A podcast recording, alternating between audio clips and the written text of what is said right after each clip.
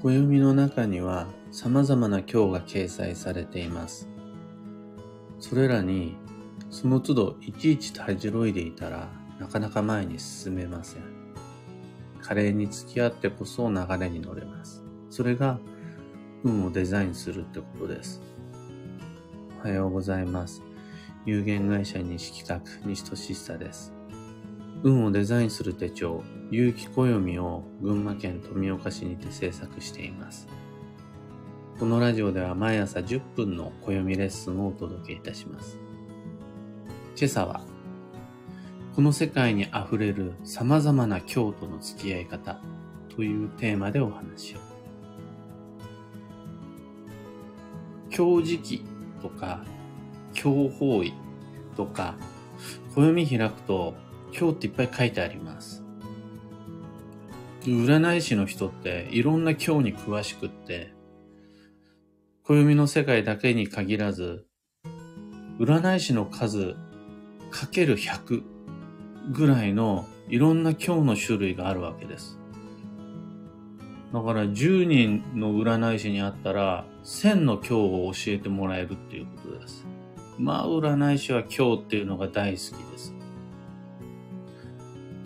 ただ、忘れちゃいけないのが、占い師が言う今日ばっかりを運が悪い、恐れるべき不安な対象と認定して毛嫌いしちゃうのって、もうちょっとあれだなと思いまして。だって、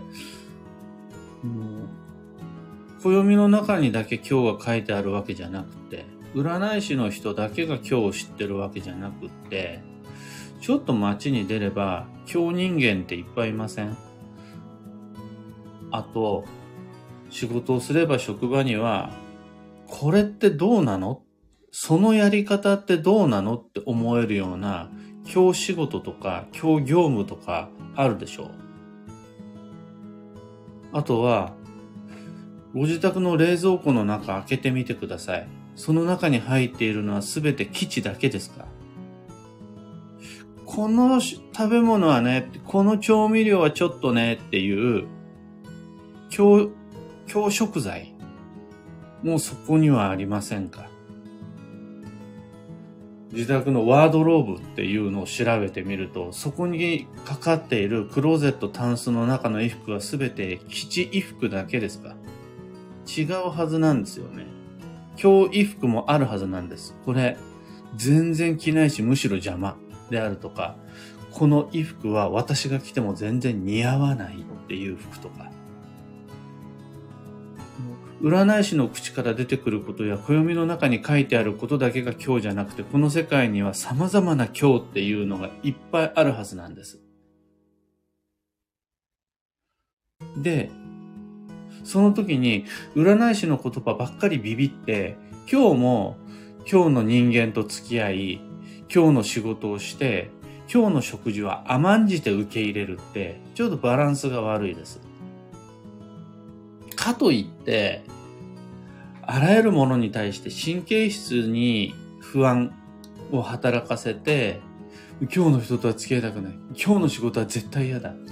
今日のクローゼットがあるだけで私は生きていられないみたいな過剰反応反応するのもやっぱりあまり良くないことです。嫌な人とも上手にお付き合いしてるはずなんです、みんな。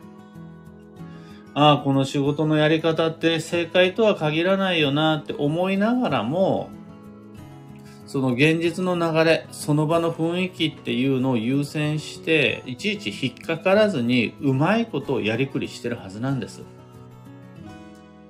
確かに、この食べ物はオーガニック、オーガニックで完璧な調味料による完璧な手作りの食事じゃないとは分かっていても、現実にできることは限りがある中で、それなりにうまいことをバランス調整をしながら良い塩梅でみんな食事をしてるはずなんです。うまいこと、今日だったとしても、ちゃんと付き合ってるはずなんです。だったら、今日時期や今日方位や今日仮想や今日運勢や今日の様々な悪運とも上手にお付き合いできるはずなんです。いや、今日の仕事に関してはうまいことやりくりできるけど、今日の方位っていうのはよくわかんないからうまくやりくりできないって言うならば、今日の方位に関する様々な対処方法が書いてある暦を読んでもらえればそれで安心して対処はできるはずなんです。つまり何が言いたいかっていうと、みんないろんな今日があることっていうのは知ってるはずだし、いろんな今日とちゃんと向き合って繰り、繰り返し毎日生活できているという実績があるんだから、いちいち暦の中に書いてある細かな今日に対してビビる必要ないんだよっていう話なんです。今日であろうがちゃんと毎日食事っていうのができているんであるならば、仏滅だとか釈光だとか、不常受備だとか、ビビる必要ないっていうことなんです。だってもうちゃんと今日への対処っていうのは自分でできてるんだから。少なくとも基地だけ選んで生きるなんて不可能という絶対的な事実っていうのを自分はちゃんと受け入れることができてるんだから、どんな京都も慣れ合わず折り合いをつけて、ちゃんと生きていけます。いや、似合わない服を着ても死にはしないけど、教法院に行ったら死ぬんでしょっていうふうに思うなら、それは大きな間違いです。今日時期教法医と似合わない服は同じ今日です。吉時期吉法医と似合う服は同じぐらいの価値がある基地です。占い師が言う今日だけが大事で、暮らしの中の今日は大したことがないなんていうことは決してないです。今日は今日で同じです。最低限の常識を踏まえているならば、自分にひどいことをするような強人間との関わりは極力減らすのが運に良いです。またそれを皆さんやっているはずです。また、自分に似合わない服は、あんまり着ない方がいいです。なるべく着ない方がいいです。それは確かにその通りです。それは暦の中に書いてある今日に関しても同じことが言えます。まあ、しょっちゅう今日時期に物事を決断するって確かに良くはないです。だ気にせず強法医にばっかり行く、強法医に飲み行くっていうのもまた、運の悪いことだと思います。ただ、自分の責任や担当をちゃんと果たした上で今日の仕事っていうのをするのは、まあ、しゃあないことだと思います。現実的に流れの中でやむを得ない状況の中で強法医に行くことっていうのは、運の良いことだと思います。この、塩梅っていうのをみんなすごく難しく感じるんですが、実際にはできてるんですよね。現実生活の中では、諦めちゃうのでも、拒絶しちゃうのでもなく、ちゃんと距離とか頻度とかを調整しながら上手にやりくりしているはずだから、強磁気や強法医に関しても同じ付き合い方で大丈夫です。完璧を、完璧を目指すんでも、無視を決め込むんでもなく、折り合いをつけながら妥協の余地を持って接することができれば、仏滅なんて本当に、へのカッパというか、なんでしょう。全く気にすることもないような悪運なんです。繰り返しますが、この世界っていうのは基地だけではなく、今日も当たり前に溢れていて、暦を開けばそこには強時期、強法医、強運勢が書いてあるし、世間に出れば悪意を振りまく強人間いて、人を不幸にするような今日の仕事もあって、不健康な食事、強食事っていうのも、もう子供でも手が届くような範囲にゴロゴロ転がっていて、そんなリアルライフの中で、今日をいちいちその都度苦にし立ち止まっていたら、もうその状況を悪運とします。しかも結構末期的な状態です。そんな中でも僕たちっていうのは、したたかに諦めず、生き抜いていってるじゃないですか。だから大丈夫なんです。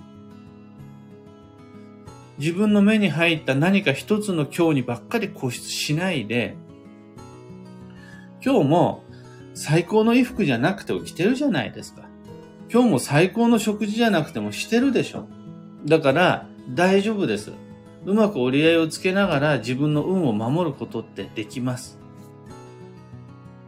避けることができる今日に関しては避けるとして、避けられない今日っていうのは今日も、まあまあまあ、大丈夫しょ。それぐらいだったらっていう、ちゃんと、のやりくりをして、今日も楽しく参りましょう。それが一番運がいいことです。今朝のお話はそんなところです。二つ告知にお付き合いください。新しい有機暦完成しています。2023年の運をデザインするための手帳です。昨日は前橋弁天通りの宿り木さんに納品をしてきました。3と8のつく日だけオープンするハリエと帽子と古道具のお店なんですが、昨日はみんな勢揃いしてて、シャピーシャピー大丈夫はい。えー、すいません。えっ、ー、と、3と8のつく日にオープンする素敵なお店。なので、お近くの方はぜひ。その他、お買い求めいただける店舗一覧とウェブショップのリンクを放送内容欄に貼り付けておきます。二つ目の告知が、有機暦ユーザーのためのオンラインサロン、運をデザインする暦ラボに関して、有機暦を持っている人がさらに得するコミュニティです。どんな得があるかというと、例えば、ラボメンバー限定の発信っていうのを今後充実させていく予定です。ブログや Facebook グループ、またこのラジオなどを通して、ラボメンバー限定配信を増やしていきます。興味のある方は放送内容欄にリンクを貼り付けておくので飛んでみてください。さて本日、2022年10月1日土曜日は超急速の9月の24日目。カレンダーの上では10月初日ですが、暦の上では10月7日まであと7日間超休息が続きます。焦らず無理を封印していきましょう。幸運のレシピは担々麺。これは辛い麺が基地です。ラーメンでもうどんでもそうめんでもそばでも、例えば一味一発で幸運レシピになります。その他、旬のフルーツ、旬の魚介、旬の野菜なども意識しながら、あったかメニューで運を上げていきましょう。今日のキーワードは整頓、あるべき場所に戻すなんですが、覚えていただけるならば、もう忘れ物となくし物に注意です。忘れ物となくし物が増えやすい日なので、忘れ物となくし物に注意してきち。以上、迷った時の目安としてご参考までに。ところで、聞く暦では、ツイッターにてご意見、ご質問募集中です。知りたい占いの知識や、今回の配信へのご感想など、ハッシュタグ、聞く暦をつけてのツイートお待ちしています。日々巡回しています。それでは今日もできることをできるだけ西企画西俊久でした。いってらっしゃい。桶川ちゃんさん、ありがとうございます。おはようございます。中さん、ももさん、おはようございます。シャンチさん、アマガエルさん、ゆうさん、おはようございます。柳まりさん、おはようございます。ひでみんさん、ブルースさん、かぶさん、おはようございます。ひこさん、今日のお話、今日の存在がとても身近に感じられました。恐れすぎないように過ごしています。過ごします。うん。あのー、確かにわからないもの、未知のものに対する不安、恐怖心っていうのは本能的に抱えて OK なんですが、今日という存在そのものは身近にもう溢れているんです。自分で言ってて耳が痛くなったんですが、冷蔵庫開けると、昨日も、いつ作ったんだか、もはや記憶にない、ほんのちょっとの蕎麦つゆっていうのが残ってたんですよ。蕎麦つゆ、まあ、麺つゆ、そうめんを作るときに作った麺つゆ。